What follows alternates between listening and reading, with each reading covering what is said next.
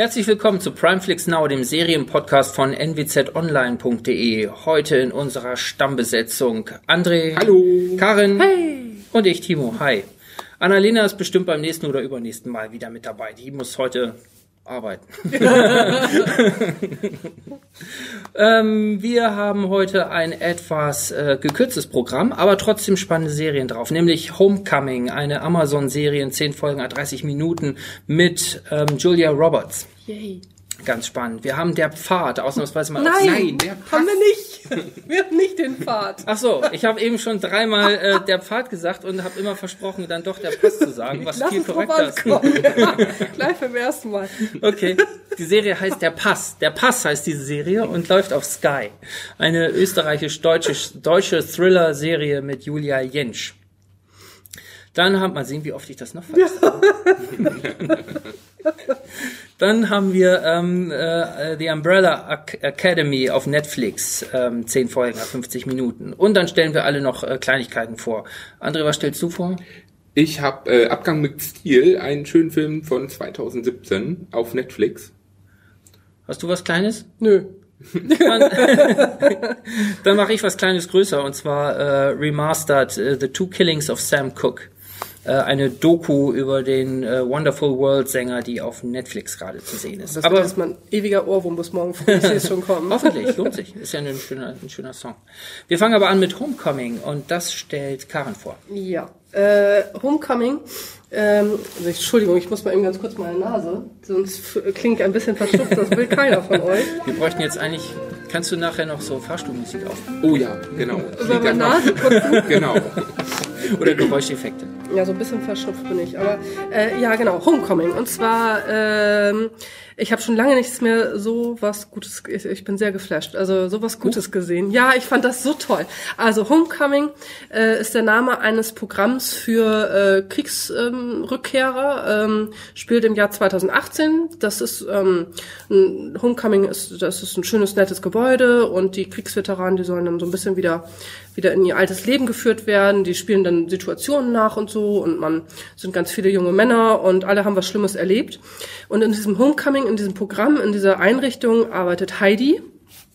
Und Heidi äh, ist da Therapeutin, unterhält sich mit den mit den jungen Männern und äh, versucht so ein bisschen äh, auch eine Freundschaft zu ihnen aufzubauen, also auf Augenhöhe auch, also durchaus nicht von oben herab, sondern alles sehr nett und sehr freundlich.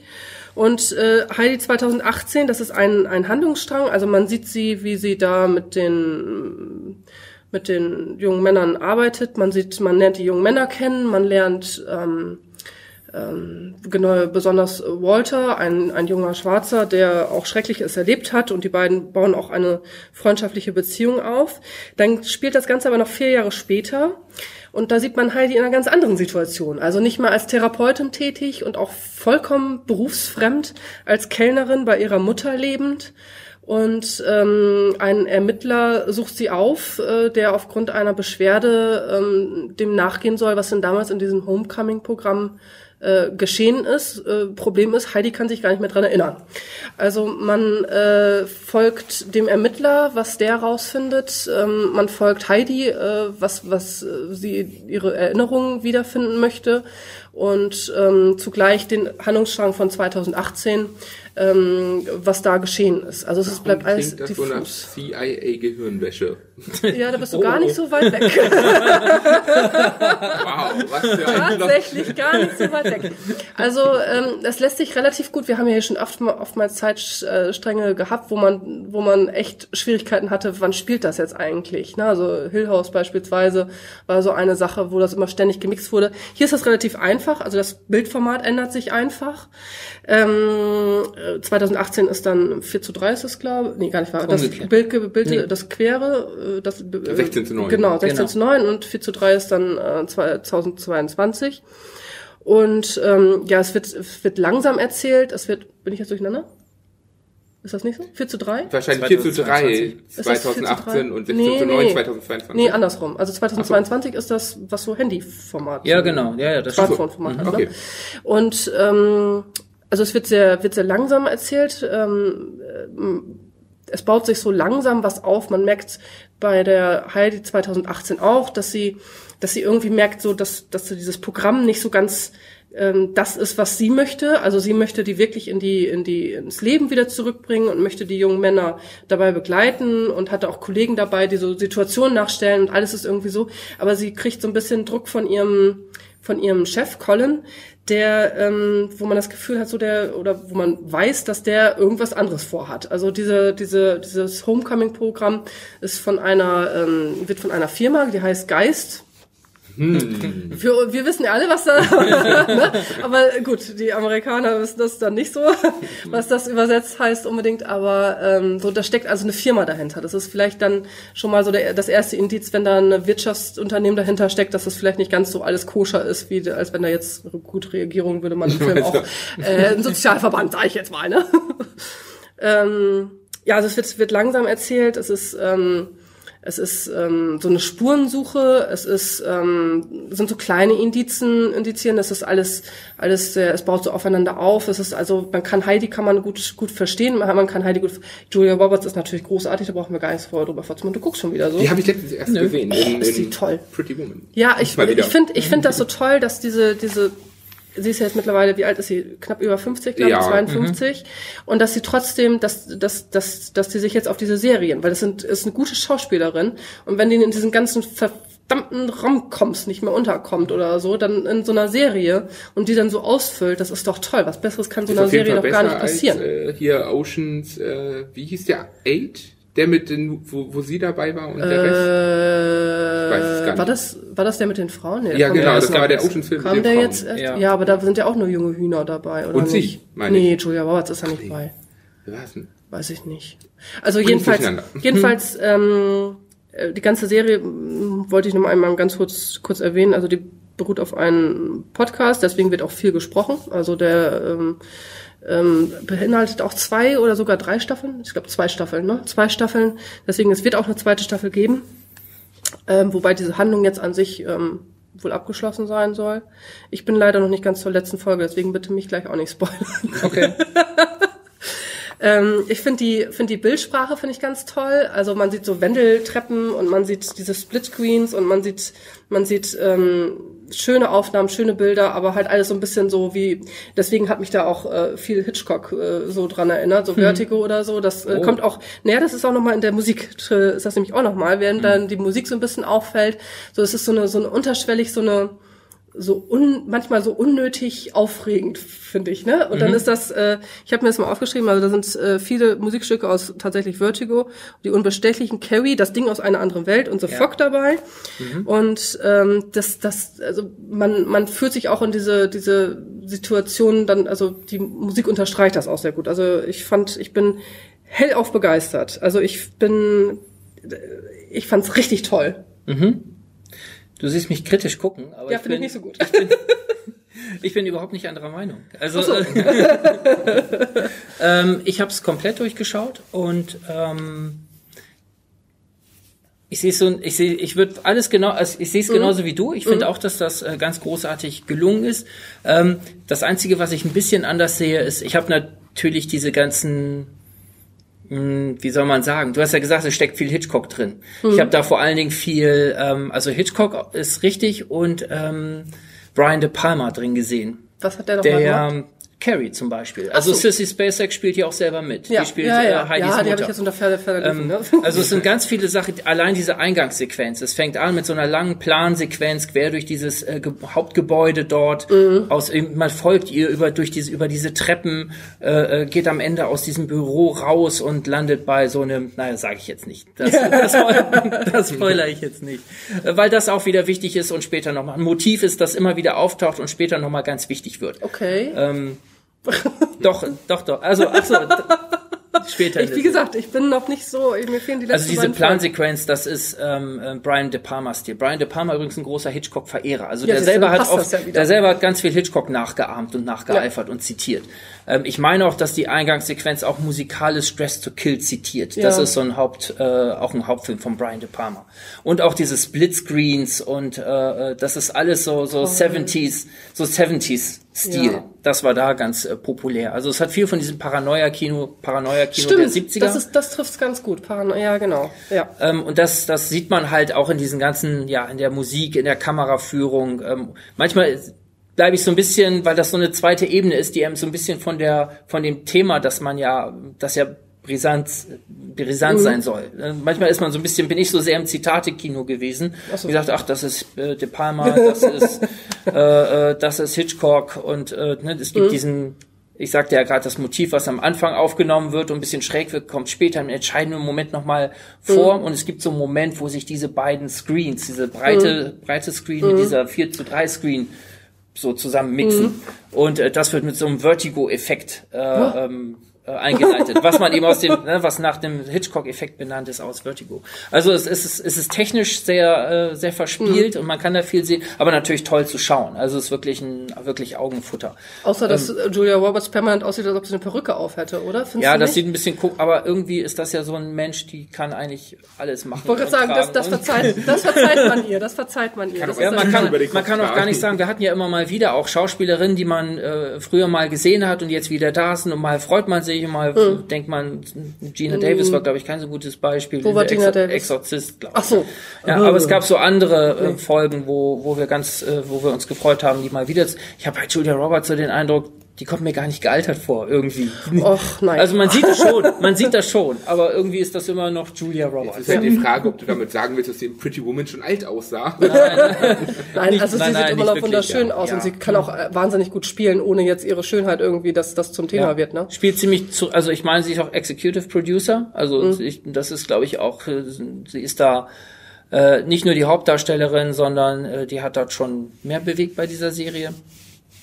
Ähm, spielt sehr zurückgenommen, trägt diese ganze Serie. Sowieso ein tolles Ensemble, ähm, was, was die dort haben. Ihr Chef, ähm, äh, dieser Colin. Colin, Belfast, ist so eine total schräge, comichafte Figur, ne, die immer hektisch am Telefon äh, äh, Ja. reintelefon mit so einer äh, hochge ja. Hm. hochgezogenen äh, schwarzen Tolle ähm, und immer wie, wie so ein Kramer äh, aus Seinfeld äh, ähm, durch die Gegend äh, stressen. Äh, wie heißt äh, ihr Schützling doch gleich? Äh, das ist Walter. Genau, Walter. Stephen James.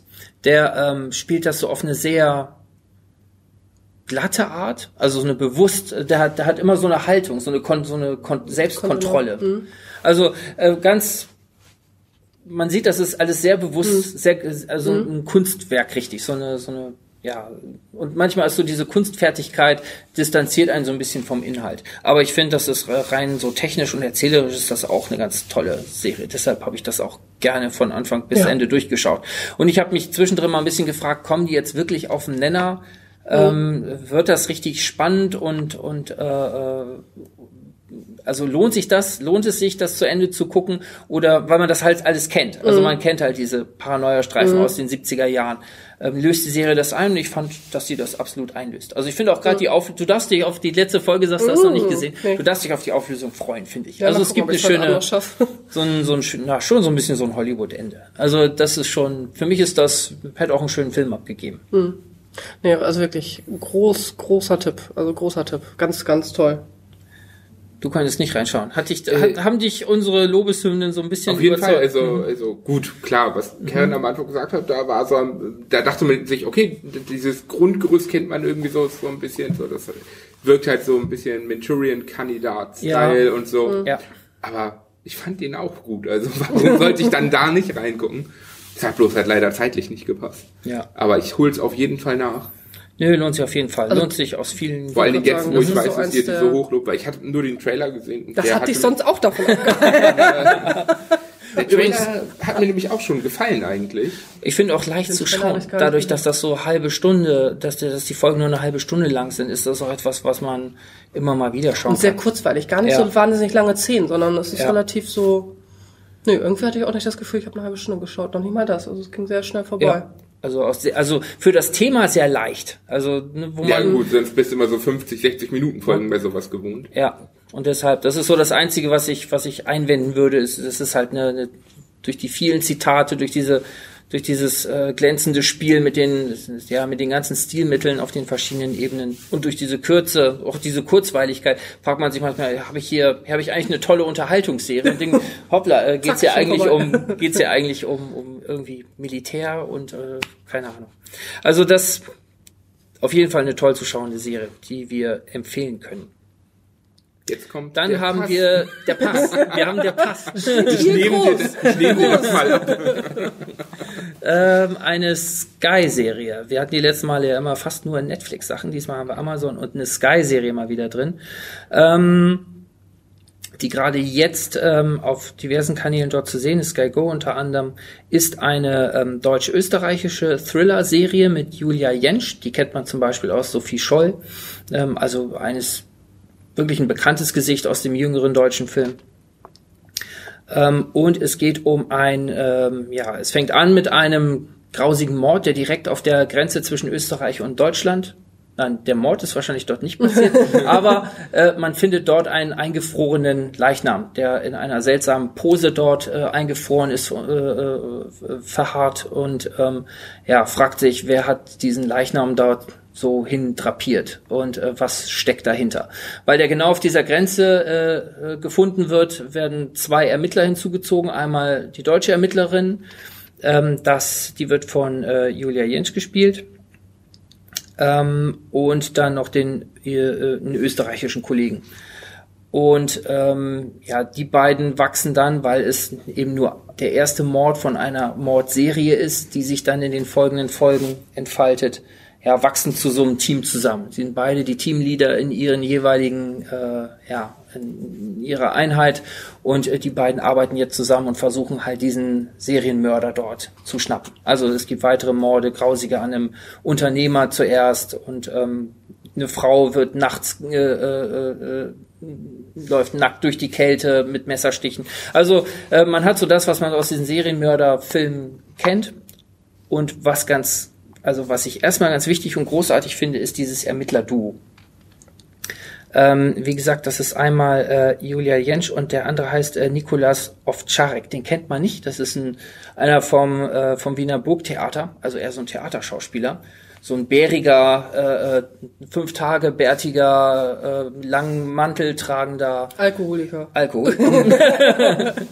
und sie ist eher so, dass man kann gar nicht sagen, dass als ich die das erste Mal in der Szene gesehen habe, sie hatte so eine strahlende Freundlichkeit, ne? Die kommt zu diesem Tatort und spricht gleich die ersten an und Hallo, und, ich bin. Hallo, ich bin hm, Lässt sie Ich, kennenlernen. ich freue mich, dass hier ein Mord geschehen Ja. ist dass ich dabei helfen kann. ja, aber sie kommt Ja. gleich mit, mit so einem, was, ich habe ich hab gehört, was ihre Einheit letztes Jahr dort geleistet hat. Ich finde ja so toll, was ihr da macht. Und, ne, und dann sind die ganzen immer völlig überfahren und strahlen und äh, dann kommt sofort aber auch schon der Befehl, ach bitte mal.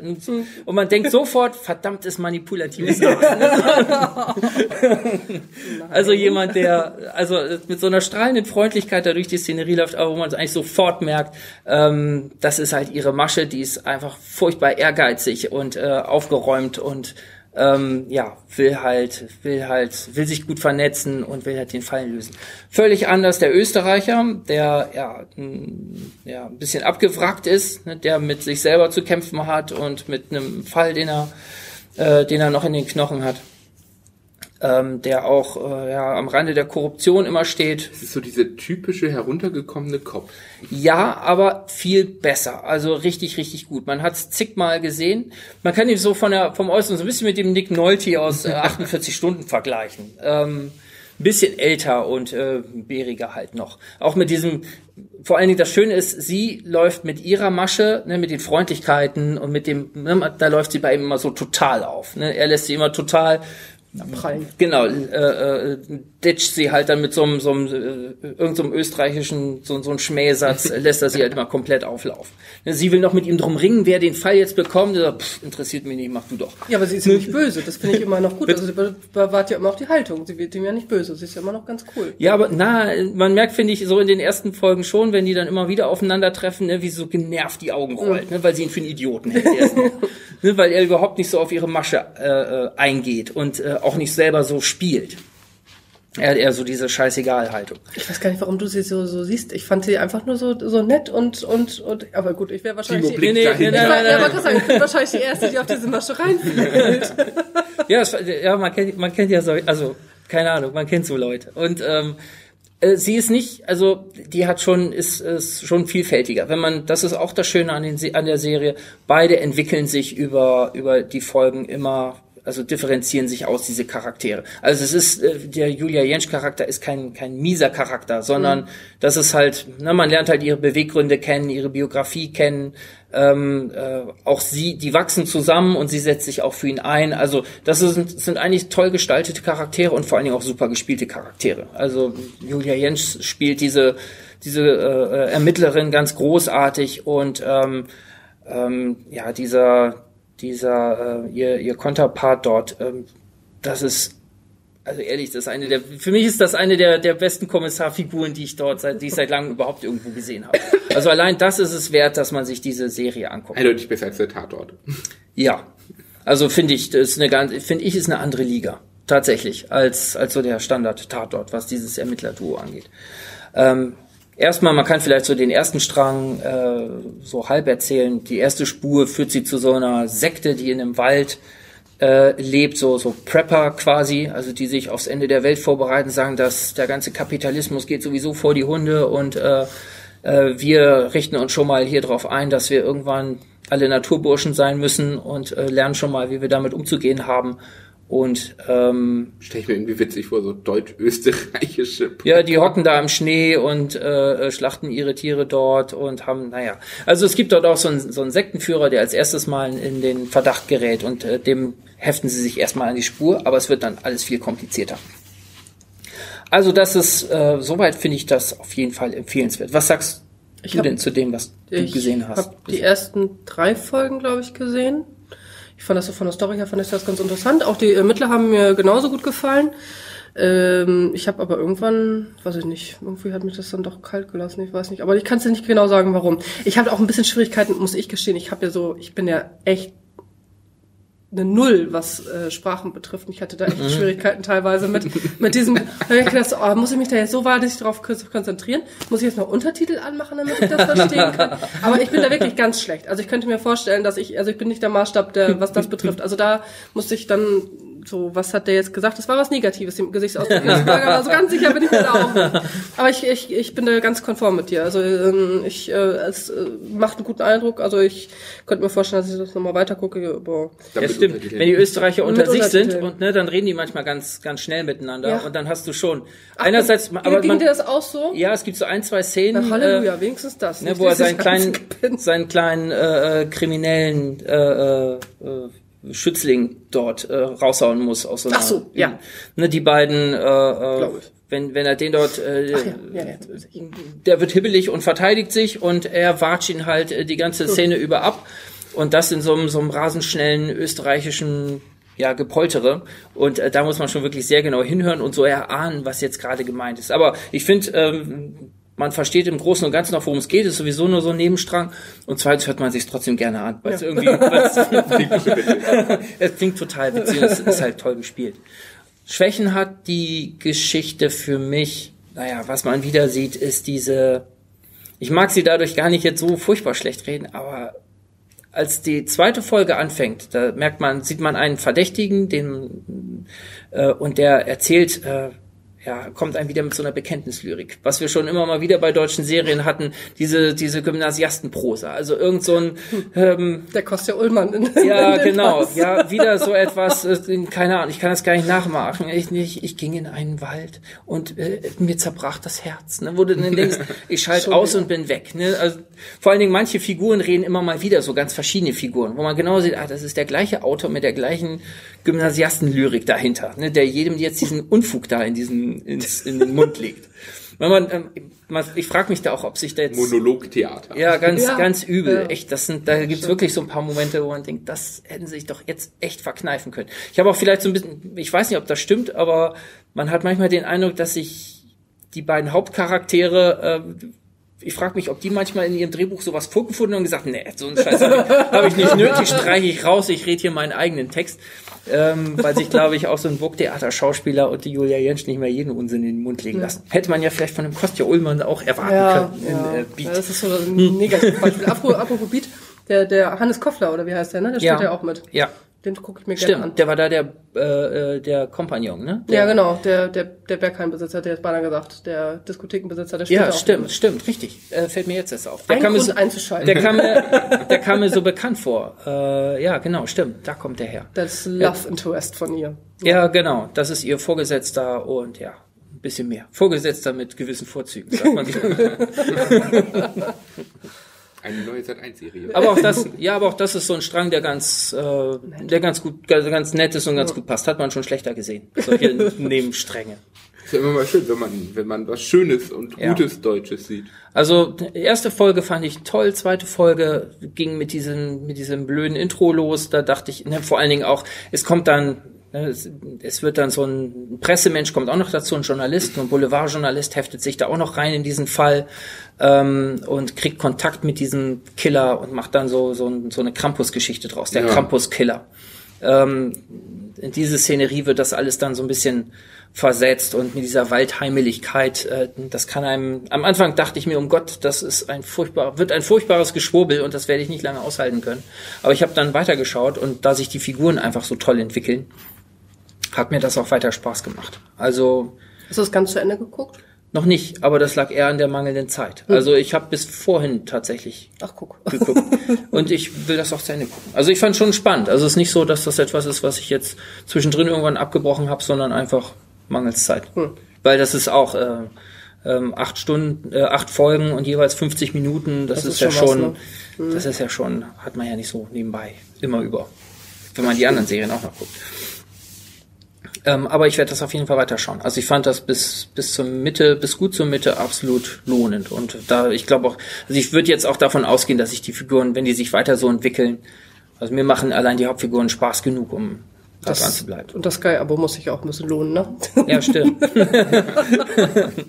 Das liegt im Moment so brach. Also, dann hat, interessiert dich das, wo du das so hörst? Äh, ich bin ja sonst immer nicht so für, für, für deutsche Serien. Allerdings muss ich Tatsache sagen, ich liebe österreichischen Dialekt. Vor allen Dingen, was man noch sagen muss, äh, Musik. Also die spielen ganz viel so österreichische Songs. Es gibt cool. auch ganz, es gibt auch ganz viele, eine super Szene mittendrin irgendwann, weil er so abgerissen ist. Und Wo er er da so seine Stamm, ja, ja. Ja, die fand ich auch Ja, er, er kommt morgens in so eine in so eine Kneipe, in seine Stammkneipe geschlurft und gelatscht und hockt sich da. Man hört so, das ist die Folge fängt auch so an, nicht? Und man hört so ein so ein ja, so ein, so ein Kater-Song einfach. ne? Ich glaube, es fängt an mit, ich habe mich seit zehn Tagen nicht rasiert. Ne? Und den hört man schon so im Hintergrund und dann setzt er sich hin und schmettert plötzlich los. Und er wird dann beschimpft von einem anderen äh, Thekenungeheuer, das dort irgendwo in der Ecke steht. oh, scheiße, die waren da. Ich, ich hätte Tatsache, Geh- nee, geh scheißen. Ja, also ich wollte ja auch Tatsache reingucken. Das Problem ist, wie Karin schon gesagt hat, das Sky-Abo. Ja, ja, mach denn ein Sky-Abo. Weil ich hab's inzwischen nicht mehr, denn Sky bietet mir zu wenig. Das kommt wieder, wenn jetzt äh, Game of Thrones rauskommt. Ah ja, richtig. Sky-Ticket. Ja, genau. So. Das ha- habe ich abbestellt. Also Es kannst ist ja monatlich kannst du das Ja, ja, ne? genau, Das deswegen. Das bestelle ich immer wieder, wenn, Ja. wenn was Besonderes kommt, dann bestelle ich das und dann schaue ich auch immer durch, was die haben. Ne, und dann, wenn sie es denn noch drin haben, das ist ja bei Sky Ja. auch immer so die Sache, dann werde ich es mir auf jeden Fall angucken.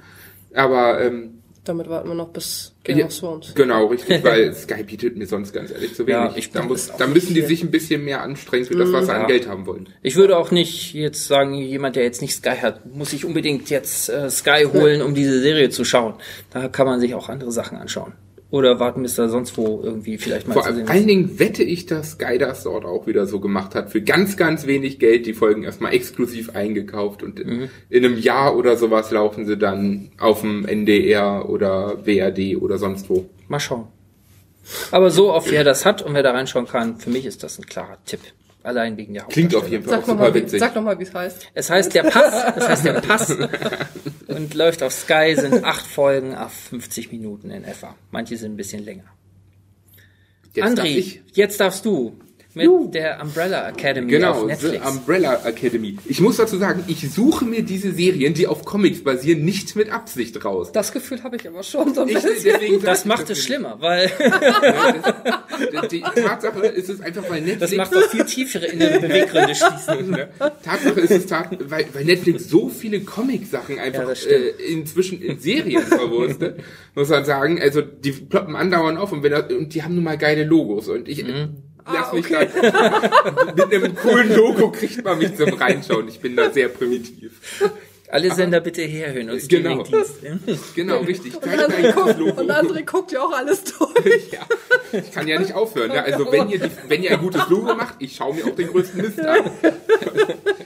Aber wir ähm, sprechen hier Tatsache von einem recht neuen Comic, nämlich 2007 erschienen. Das ist ja schon mal was. Und ähm, der ist ein bisschen, ja, also es ist ein Dark Horse Comic. Wer die, wer den Verlag kennt, weiß, die machen sehr spezielle Comics, vor allen Dingen für Erwachsene. Also mehr Brutalität und sowas auch drinne. Das ist halt nicht dieses typische, was man kennt. Und ähm, der spielt halt am 1. Oktober 89 fängt das Ganze an. Da werden nämlich plötzlich 43 Frauen weltweit schwanger. Und zwar einfach so. Und bekommen dann auch das Kind. Direkt. Also Instant-Schwangerschaft Also sozusagen. Grunde mit sind die Geburt. gar nicht schwanger, sondern die gebären plötzlich. Könnte man sagen. Also so zwei, drei Minuten sind sie dann schon schwanger und dann kommt halt das Kind raus. Und dann haben wir da den, den Hargreaves. Wunschvorstellung. Wunschvorstellung. Ja, wäre schön, ne? Wobei, plötzlich schwanger zu sein, stelle ich mir auch irgendwie komisch vor. Äh, doch lieber so als guckt überrascht. Monate, ne? Ja. Ne, Dann haben wir halt den Professor Hargreaves. Der schnappt sich sieben dieser Kinder und adoptiert die und gründet die Umbrella Academy. Für hochbegabte Kinder, könnte man sagen. Denn jedes dieses kind, dieser Kinder ist etwas Besonderes. Und da er es mit Namen nicht so hat, nennt er sie einfach Nummer eins bis sieben. So kann man sich halt auch ein bisschen einfacher machen. Und alle diese Kinder haben Superkräfte, mehr oder weniger, je nachdem, wie man Superkräfte bezeichnen möchte. Tja, und dann ähm, springen wir ein bisschen vor und ähm, sehen halt so grob 30 Jahre später, 2019, ähm, was aus diesen Kindern geworden ist. Einer lebt auf dem Mond inzwischen. ähm, ja, auch, auch liebevoll genannt äh, Moonboy im, im Comic halt. Ähm, dann haben wir die Vanya, die die einzige ohne Superkräfte ist, aber eine virtuose Geigerin. Ähm, Nummer 5 ist plötzlich verschwunden irgendwann mal. Warum und wie erfährt man halt in der Serie. Und der Rest hat sich einfach verstreut. Die wollen alle nichts mehr miteinander zu tun haben und plötzlich stirbt ihr Ziehvater und alle treffen sie wieder aufeinander. Tja, soweit die, die Grundstory. Und im Grunde genommen, äh, we- wenn man mehr sagen würde, würde man schon fast spoilern. Was, was man dazu noch sagen kann, denn hier im Titel steht es nicht drin, beim Comic schon, es geht um die Apokalypse. Und diese sechs Kinder, Nummer sieben, bringt sie einfach nicht, sollen diese Apokalypse verhindern. Oder wollen. Sollen, wie man sieht. Apokalypse ist halt nie gut. Ähm, Tatsache von den, von den Schauspielern kennt man eigentlich niemanden, bis auf vielleicht Ellen Page, die, Nummer, Page äh, wollt's die, grad die sagen. Nummer 7 spielt. Der Rest ist halt vollkommen unbekannt an sich. Aber unglaublich gute Schauspieler, witzige Charaktere. Ich, ich liebe Nummer 5. Der, das ist halt, Ja. der, der ist halt einfach super, denn man muss sich vorstellen, der ist immer noch 13. Während der Rest alle 30 ist, ist er 13 und ist halt eigentlich über 45 Jahre alt. Was, da, was dahinter steckt, äh, muss man dann selber in der Serie sehen. Aber das ist halt super witzig, wenn man so einen 13-jährigen Jungen hat, der es so gut spielen kann, ein in Anführungsstrichen alter Mann zu sein. Alter Mann mit 45. Ich sag ja in Anführungsstrichen. Ich meine, er ist 53, oder? Äh, drei- Das ist oder genauso wie alt wie 53? die anderen auch. Die sind ja alle gleich alt. Oder 58? Ja, nee, er sagte irgendwann. Nein, nein, er, er, Das er ist ja, Ah, jetzt verstehe ich. Weil er ja, Genau. ja, alles klar. Deswegen, also er ist auf jeden Fall ein gutes Stück älter als seine Geschwister und trotzdem das kleine Kind. Und wen ich ja auch liebe, das ist, äh, ich glaube, Nummer zwei oder drei. Den verrückten Typen Ge- da. Ach so. Der- Den auf Drogen. Genau, richtig. den Junkie. Den Junkie, der mit Toten sprechen kann und der immer mit seinem toten Bruder kommuniziert. Es ist einfach, wir haben ein unglaublich wildes und verrücktes Ensemble hier an, an, an Schauspielern, aber auch an Rollen, die komplett, also die fallen einfach aus jeglicher Reihe und das macht es unglaublich spannend und witzig, das Ganze zu verfolgen. Wobei man sagen muss, zeitweise gibt es echt so Durststrecken, ähm, weil man mehr oder weniger eigentlich nur ein bis zwei Storylines verfolgen will von diesen sieben. Das macht's schwer. Ich habe es aber trotzdem durchgeguckt und am Ende fand ich es halt auch, umso mehr Nummer fünf einfach drin ist, umso mehr Spaß macht das Ganze. Es ist so meine Meinung. Ich will halt nicht zu viel spoilern, weil Ja. alles, was man sagt, ist eigentlich wirklich mal wieder bei dieser Serie zu viel.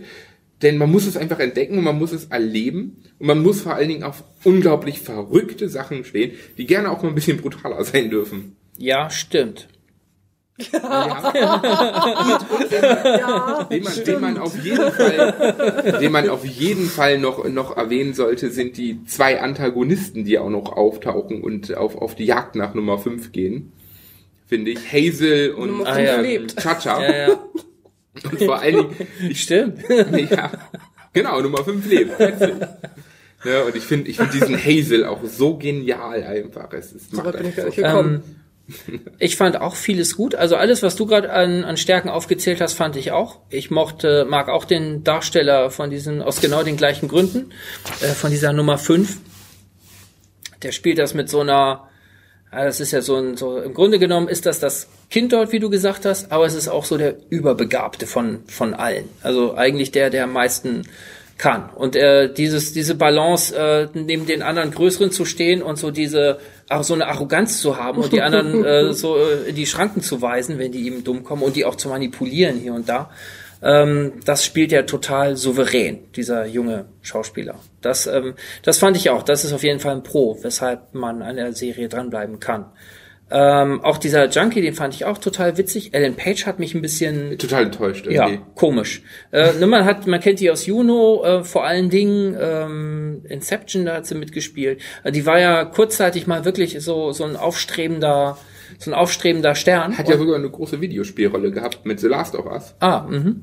Und ähm, hier hatte ich auch gedacht, oh, Ellen Page in dieser Serie, interessant. Ähm, hab mich dann aber war enttäuscht, ne, weil irgendwie keine Ahnung. Die hat ja auch nur einen Gesichtsausdruck, oder? Wahrscheinlich. Also die war ja Mhm. am Anfang auch nur so, hm, hm, hm. Ja, man könnte ihr das Kirsten Stewart vorwerfen. Weiß nicht, gegen Kirsten Stewart habe ich gar nichts, aber keine Ahnung. Hier, Ich habe auch nichts gegen sie, aber sie hat nur einen Gesichtsausdruck.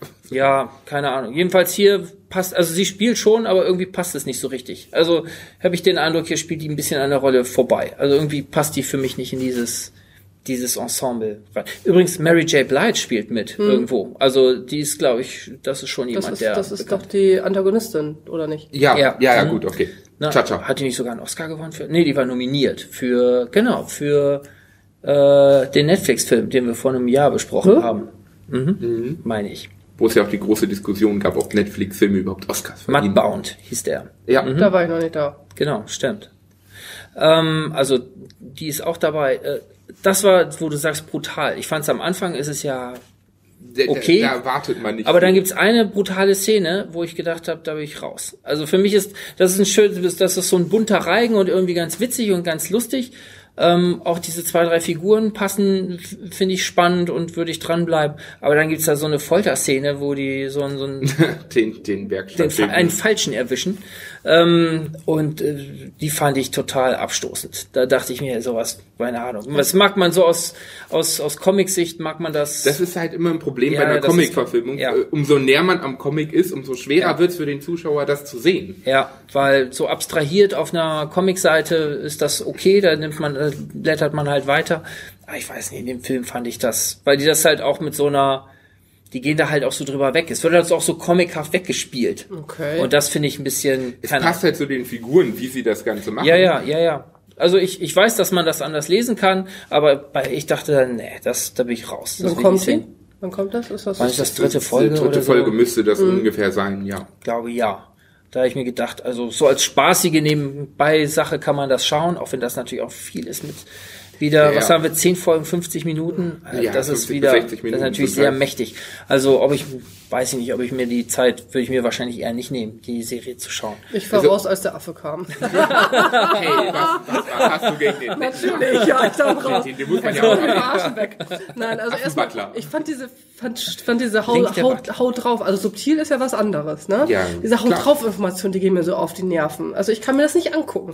So, sie nimmt das Buch und dann ist dann ihre Biografie, hat Papa das hier gelesen? Nein, hat er nicht. So, dann steht, das ist alles so, so, Ja, in den, es ist da wird schon- alles so, so, so die, die, diese unnötigen Ja. Dialoge, nur um den Zuschauer irgendwie zu Ja. sagen, so hier, hallo, hier passiert gerade was, hier sind Ja. Konflikte, hier ist eine Information. Ja, das stimmt. Oh, das kann ich mir nicht mehr angucken, Entschuldigung. Also gerade so im Vergleich jetzt mit Homecoming oder der, der, der Pass, wo man sich dann so ein bisschen was auch erarbeiten Das muss. und wo man und wo, man, wo man aufpassen muss, sind die die ganze Zeit da mit so einem Holzflock unterwegs.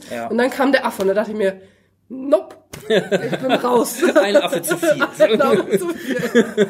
Also wirklich, also ich bin absolut gegen Affenrassismus. Nee.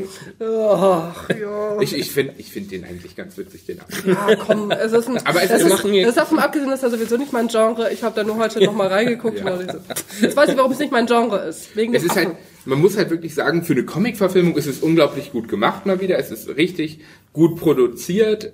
Die Schauspieler eigentlich alle sind ziemlich gut. Die Rollen werden gut gespielt.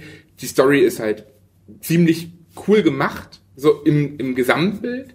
Aber man muss sich da halt wirklich reinversetzen können. Man muss diese Comic-Verfilmung Ja. mögen. Woher kennt man denn den großen, breiten Typ? Den Luther. ja, den woher kennt man Nummer den? eins. Ich Hat, weißt du das zufällig jetzt gerade so? Der kommt mir so wahnsinnig bekannt vor. Da muss ich nachher noch mal gucken, wer das ist. Irgendwie, den, den kenne ich nämlich auch. Ich habe keine Ahnung. Äh, Der Affe kam Das auch bekannt ich. vor. Haha. Den, den, den kennt man aus Planet der Affen. Sieht, ein, sieht einer aus wie der andere, meinst du? Ja.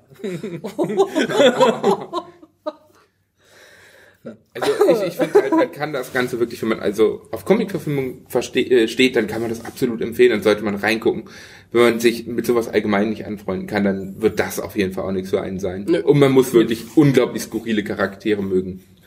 Das, das, ist, das ist das A und O, wenn man nicht auf skurrile Charaktere und verwirrende Story in Anführungsstrichen Und Comicgewalt. Genau. Und Comic-Gewalt, ja. Okay. Übertriebene Comic-Gewalt. Das hatte mich auch letzte, beim letzten Mal schon aus dieser anderen Serie, hat mich das so irritiert, weil man auf einer, ne, dieses, dieses mit Informationen überfüttert werden, das ist ja auch was, wo du merkst, das ist für ein jugendliches Publikum. Und dann schaltet man so auf, Für Dummies. ja, da schaltet man so ein bisschen runter und plötzlich äh, rammt einem äh, irgend, äh, Figur A, rammt Figur B irgendwie ein Stift ins Auge. Und man denkt sich, was passiert, äh, das passiert irgendwie so, man denkt sich, bin ich jetzt, äh, Ja, Comics. werde ich empfindlich auf meine alten Tage, dass mich das stört? Keine Ahnung. Ich glaube, ich Das- glaube, der Unterschied ist, dass es so direkt ist, während man es in anderen Filmen und in normalen Hollywood-Produktionen einfach viel subtiler macht, äh, Mhm. komplett anders aufbaut. Meinst du das die Gewalt oder die Die, Information? die Gewalt und die Information meistens. Übrigens, das fand ich auch an der Pass stark. Also die gehen nicht auf die Gewaltschiene. Also auch wenn man dort einen sehr, also wenn man dort einen grausigen Serienmörder hat, aber die haben tatsächlich, die haben noch so etwas, so dieses klassische, äh, die Ermittler tauchen nach der Tat auf und dann siehst du die Ermittler und irgendwie am Rande Das irgendwas. reicht aber auch schon. Das ne? reicht, ja, ja. Das reicht aber auch schon Ja. wirklich. Nee. also äh, da das hast du stimmt. keine, keine absurden äh, Gewalt- oder Folterszenen. Nee, man sieht nur das nachher, das ist wahr. Ja. Und das ist schon gruselig genug. Ja. Okay. Andrea hat, äh, hat einen Tipp ausgesprochen für die Klientel. Ich fand's witzig. Gut, wir sagen für andere Klientele ist das, vielleicht eher nicht, ist das vielleicht eher nicht ein Tipp. Also Umbrella, die Umbrella Academy Netflix, 10 Folgen, ah, 50 Minuten. Jetzt äh, stellen wir alle noch, oder André und ich stellen, Ich jeweils hab- noch eine ich Kleinigkeit was ganz vor. anderes gesehen, aber egal. Ja. hm. Ähm, ich stelle noch vor äh, Remastered, The Two Killings of Sam Cooke. Das ist eine Doku, 75 Minuten lang etwa, die auf Netflix läuft. Remastered ist so eine, ja, so eine, so eine, nee, eine Serie, so, so ein, keine Ahnung, so eine Serie von, von Dokumentationen über, über Musiker. Es gibt auch eine über Johnny Cash und Richard Nixon und was die beiden verbindet, was, was die in den Jahren da getrieben haben. Ähm, hier geht's aber um, The Two, um Sam Cooke. Sam Cooke ist vielleicht als Name nicht jedem Begriff, aber die Songs kennt jeder. Jeder kennt Wonderful World zum Beispiel oder Cupid kennt auch jeder. Also wenn man sich ein Best-of von Sam Cooke irgendwo äh, auf, auf Spotify anklickt, dann kennt man wahrscheinlich äh, 20, 30 Songs, die einfach Ohrwürmer sind aus der Zeit. Ähm, er gilt als einer der, der Väter der Soulmusik überhaupt. Also ist jemand, der in den 50er Jahren geboren äh, 1930 oder 31, ähm, der angefangen hat als Teenager bei, äh, Gospel zu singen. Der Vater war ein ähm, Prediger, wie das bei Aretha Franklin äh, auch war. Ähm, er hat zuerst in der ja, Kirchenmusik gemacht, hat äh, als Teenager schon in einer äh, national bekannten Gospelgruppe gesungen und hat da einen hochbekannten äh, Leadsänger schon ersetzt. Also war ein Supertalent schon als Teenie und hat aber schnell äh, gab es dort das, der war noch keine 20, da hatten die schon das Phänomen, dass die in der Kirche aufgetreten sind, aber die hatten schreiendes Frauenpublikum vor den Türen, weil es halt auch ein nettes, smartes Kerlchen ist. Und er selber ist äh, in der Zeit, wie gesagt, Mitte der 50er war das, ähm, ja, zu den ganzen, in die ganzen Rock'n'Roll-Kneipen gegangen, hat dort die Sänger gesehen und gesagt, hm, eigentlich. Das kann ich auch. Ja, ja, genau, das kann ich auch. Und äh, ich will nicht nur die paar Leute in der Kirche haben, ich will das große Publikum haben.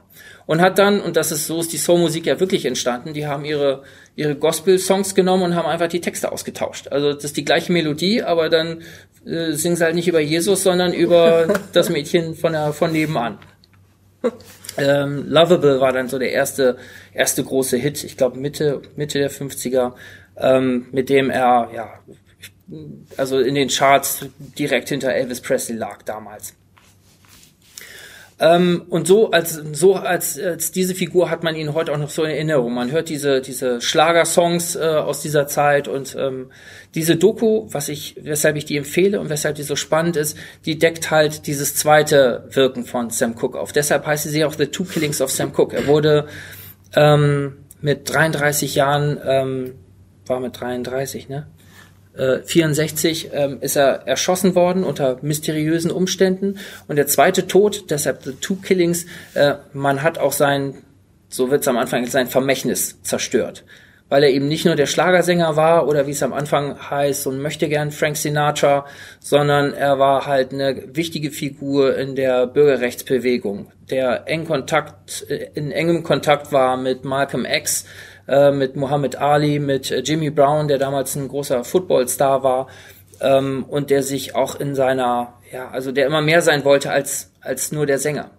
Ganz am Anfang schon, das ist etwas, was man aus vielen Musikerbiografien kennt, auch von Ray Charles zum Beispiel.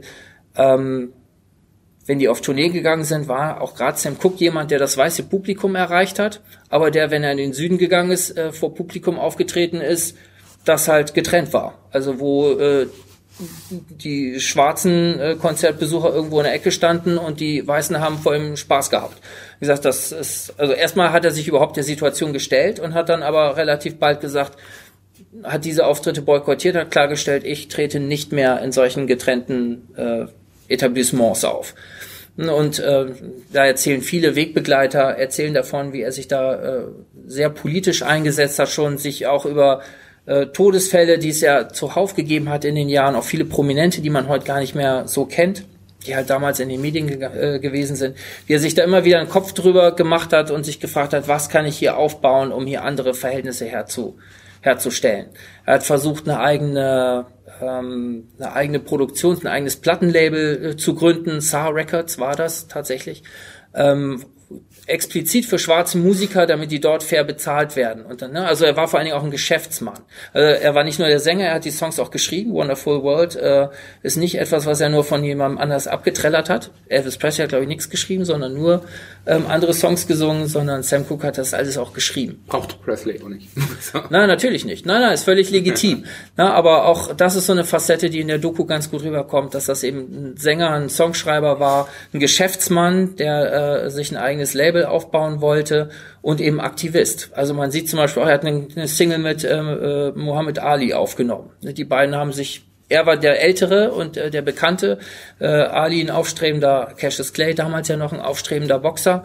Die beiden haben vorher schon viel rumgealbert und sich getroffen und äh, so ein wichtiges Datum wird auch genannt, wusste man auch nicht. Man weiß, dass äh, Cassius Clay äh, 1964 den Weltmeistertitel gegen Sonny Liston gewonnen hat. Ähm, dass dort aber gleichzeitig im Raum Michael X war, dass Sam Cooke da war, dass dieser Jimmy Brown da war ähm, dass äh, äh, Clay äh, Sam Cooke auf die Bühne gezogen hat am Ende und dass die hinterher dann noch in ein Hotel gegangen sind und sich über ihre Situation unterhalten haben und äh, dann in Zukunft was zu, versucht haben zusammen aufzubauen, das weiß man so nicht. Und ähm, also ich wusste das zumindest nicht.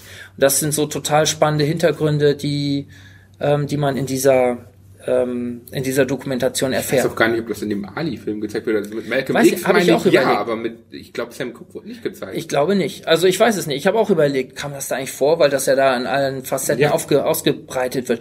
Auch in diesem Biopic über Malcolm X kann ich mich nicht erinnern, dass da irgendwo ein Sam Cooke auftaucht. Also es wird dort, äh, das sagen alle, die dort erzählen. Es ist sehr dicht erzählt, also sehr auch sehr spannend äh, erzählt diese ganze Geschichte. Viel Originalmaterial. Wie gesagt, allein schon die Szene, in der äh, in der ähm, Cook und Ali als junge Männer äh, äh, im Fernsehen auftreten und beide da so ihre Single ins, in die Kamera trällern und einen riesen Spaß dabei haben und einen riesen Jux haben, ähm, äh, reicht schon, um, um sich das anzugucken. Also richtig toll. Und ähm, naja, wie gesagt, 1964 ähm, ist er ums Leben gekommen, weil er in einem Hotel von einer Frau erschossen wurde.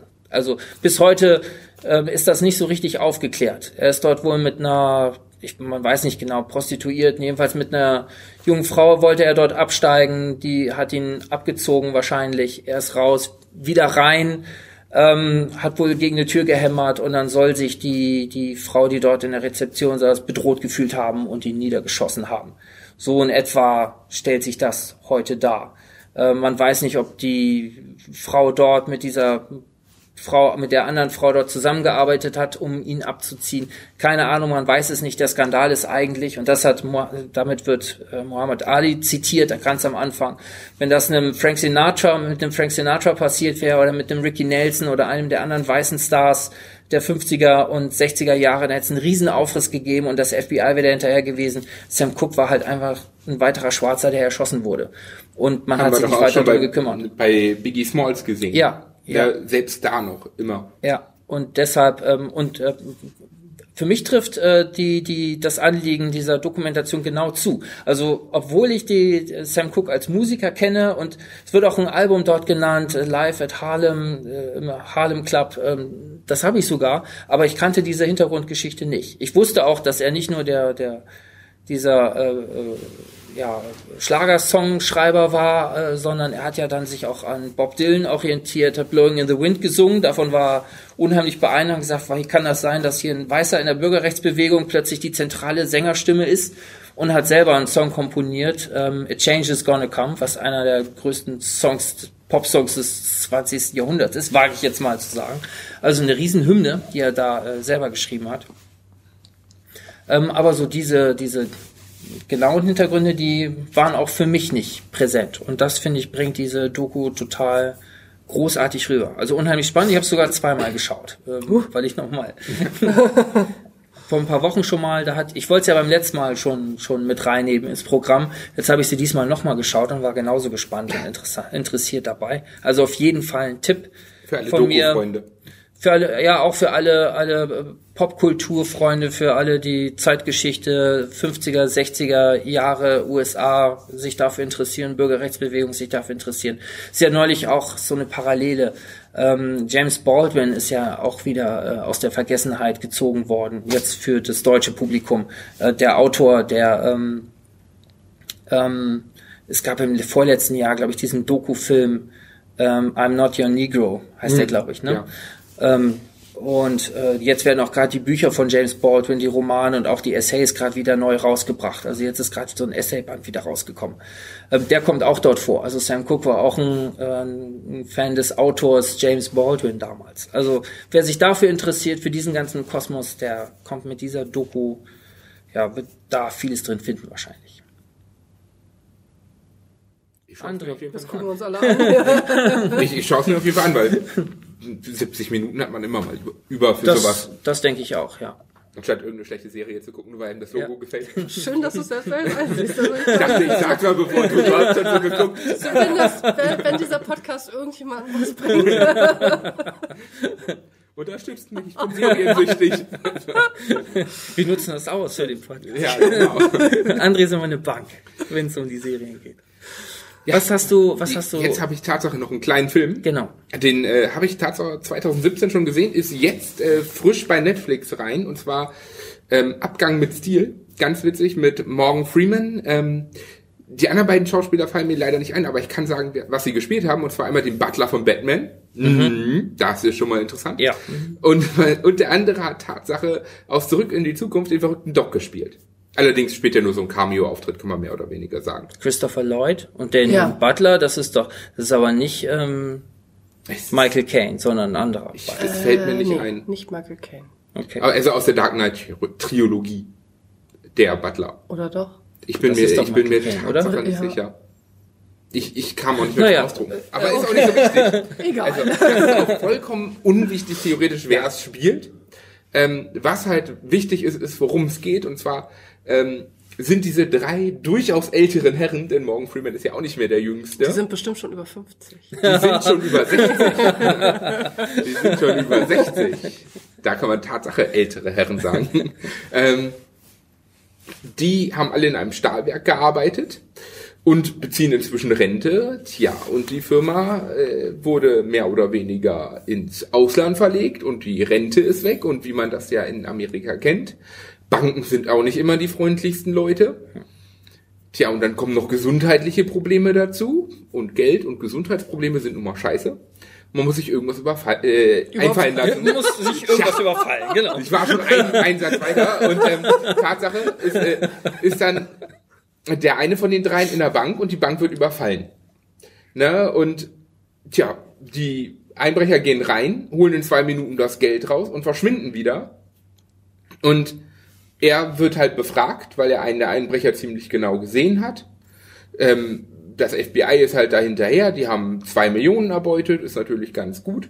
Und jetzt kommt er auf die Idee, sag mal, wenn das FBI die nicht findet und wir dringend Geld brauchen und diese Bank auch noch mit unser, äh, halt damit zusammenarbeitet, dass unsere Renten auf dem Kopf gehauen werden, also so eine Bank überfallen können wir auch noch mit 60. Ne? Und das, das ist dieses Hauptthema. Das ist super witzig gemacht, weil wie überfallen drei Leute mit 60, die sich zum Teil kaum noch bewegen können, könnte man sagen, und ähm, halt echt nicht mehr fit sind, noch viele andere Probleme haben, einen Bank. Und kommen damit am besten auch noch durch. Das ist ja immer so die Frage. Und das wird da super thematisiert, super witzig gemacht, alles aufgedröselt und einfach man, man hat so, man hat so dieses Gefühl, das ist Oceans 11 nur 60 plus. Das, das ist, das ist echt witzig gemacht. Also das kann ich absolut nur empfehlen. Kennst Geht- du Archie und Harry? ja, klar. Ja, und Also ist so, ist so Ist- vom Thema her so ein bisschen. Könnte, könnte, man durchaus mit reinnehmen, ja. Deswegen ist, ist halt, man muss es einfach gucken. Es, es ist ein Film, es geht nur anderthalb Stunden, man verliert nicht so viel Zeit und man merkt halt schnell, wie liebevoll das Ganze gemacht ist, wie witzig das ist, wie super diese älteren Herren auch zusammenpassen.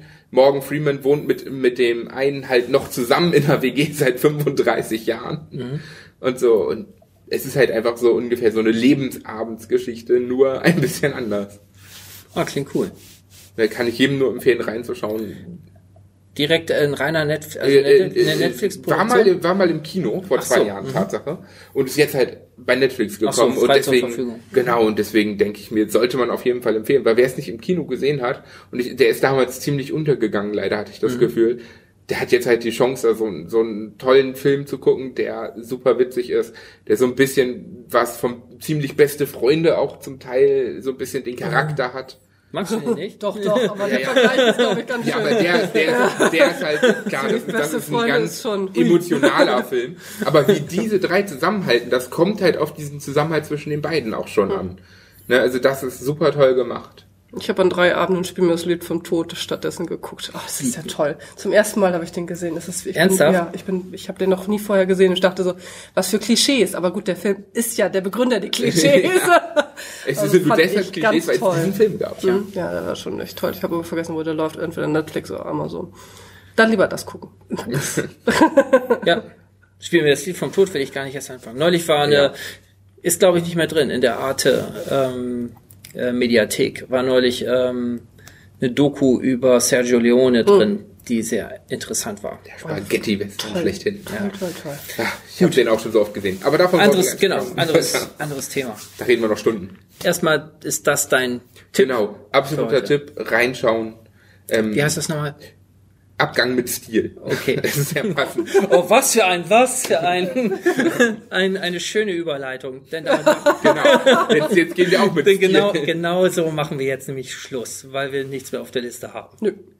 Ja, wir sagen, wir freuen uns und äh, sagen Tschüss bis zum nächsten Mal. Und Das ihr könnt uns, Hören auf. Ja. ihr könnt uns Ja. hören auf äh, nwzonline.de, bei iTunes natürlich, bei Podcaster, bei Soundcloud, bei Stitcher, bei radio.de und bei Spotify. Ja, und das war's. ich habe nichts vergessen. Ist das stilos? Nicht zu vergessen.